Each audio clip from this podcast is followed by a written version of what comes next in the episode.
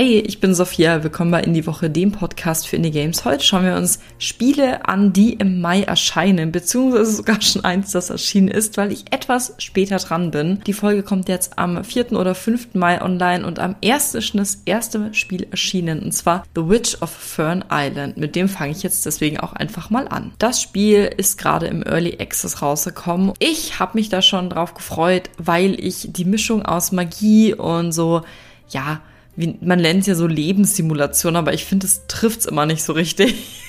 geht ja um eine Hexe schließlich. Das hat mich so ein bisschen an die anderen Spiele erinnert, die ich einfach spiele, in Richtung Cozy Games. Wir lernen in dem Spiel als Hexe mehr über die Insel kennen, über magische Berufe, über Herausforderungen. Wir lernen selbst mit der Magie umzugehen und zur bekanntesten Hexe der Insel vielleicht auch zu werden. Und zwar Fern Island. Ich finde, wie gesagt, die Sachen, die man da machen kann, eigentlich ganz cool. Ich habe es mir tatsächlich noch nicht geholt, aber ich bin sehr gespannt, wie es sein wird. Weiter geht's mit Panorama, eigentlich Panorama, aber da ist ein Apostroph drin. Es ist ein Puzzlespiel, welches am 9. Mai erscheint. Und zwar von dem Macher von Fresh Start Cleaning Simulator. Und das habe ich mir natürlich sofort angeschaut und auch die Demo gespielt. Übrigens können wir mal über den lustigen Namen von dem Entwickler oder Entwicklerteam reden, denn das heißt Chicken Launcher. Finde ich auch genial.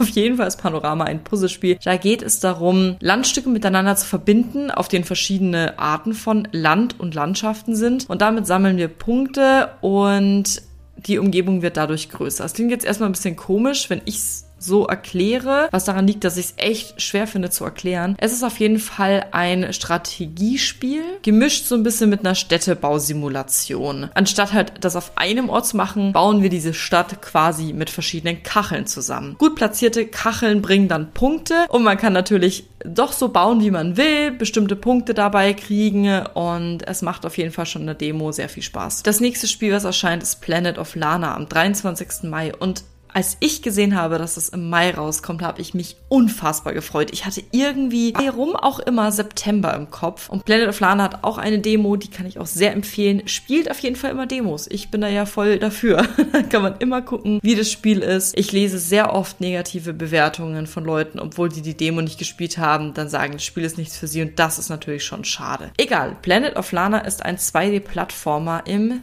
Science-Fiction-Stil. Und ich finde, die Grafik, die Landschaft, die Geschichte und die Figuren so unfassbar schön gezeichnet und erstellt. Es ist wirklich fantastisch. Es geht um einen Planeten, heißt ja auch Planet of Lana. Einst gab es da ein Gleichgewicht zwischen Mensch, Natur und Tier. Mittlerweile ist er anders. Es gibt eine Disharmonie und die jetzt sich seit Jahrhunderten angebahnt. Und ja, dann kommt eine Armee ins Spiel. Wir bewegen uns auf diesem Planeten und es geht letztendlich darum, den wunderschönen Planeten zu bewahren. Und ich finde, dieses Spiel hat wahnsinnig viel zu bieten. Ich bin total gespannt, wie es wird, wenn es rauskommt. Und ich kann es jedem ans Herz legen, das auf seine Wunschliste zu setzen. Das vorletzte Spiel, was ich euch empfehlen will, ist Deluvian Winds. Kommt am 25. Mai raus, auch im Early Access. Das ist ein 2D-Management-Adventure-Spiel. Ich habe die Demo hier auch gespielt, wie eigentlich in jedem außer The Witch of Fern Island in dieser Liste.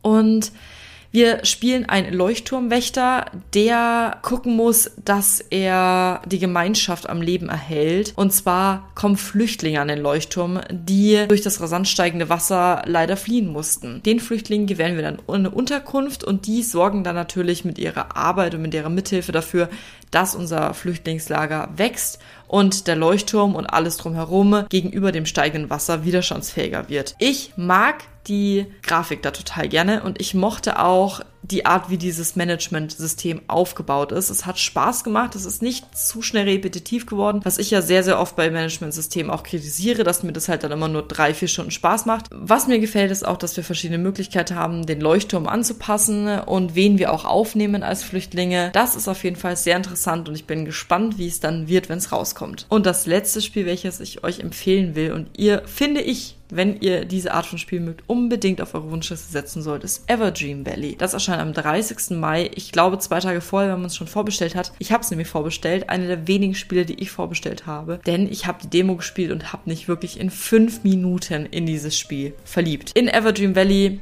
ich glaube, der Name beschreibt schon ganz gut, was es ist. Es ist eine Simulation, es ist eine Farm-Simulation in 3D und es ist wirklich so schön ich kann das gar nicht beschreiben, was für ein Gefühl mir das gegeben hat. Ich habe es einer Freundin beschrieben, wie damals im Sommer, als ich bei meiner Oma am Kirschbaum saß und Kirschen gegessen habe und so die Sonne auf einen runtergestrahlt ist und unten waren die Hühner. So war es tatsächlich bei uns auf dem Dorf und genauso hat sich dieses Spiel angefühlt. Die Schule ist im Spiel vorbei und wir sind ein kleiner Junge. Wir sind während des Sommers auf dem Bauernhof der Großeltern und der Bauernhof ist ziemlich kaputt und abgeranzt und das ist noch nett ausgedrückt. Überall liegt Müll rum und die Großeltern haben Probleme, den Bauernhof am Leben zu halten und wie typisch für Farmsimulationen müssen dann die Kinder für herhalten irgendwie.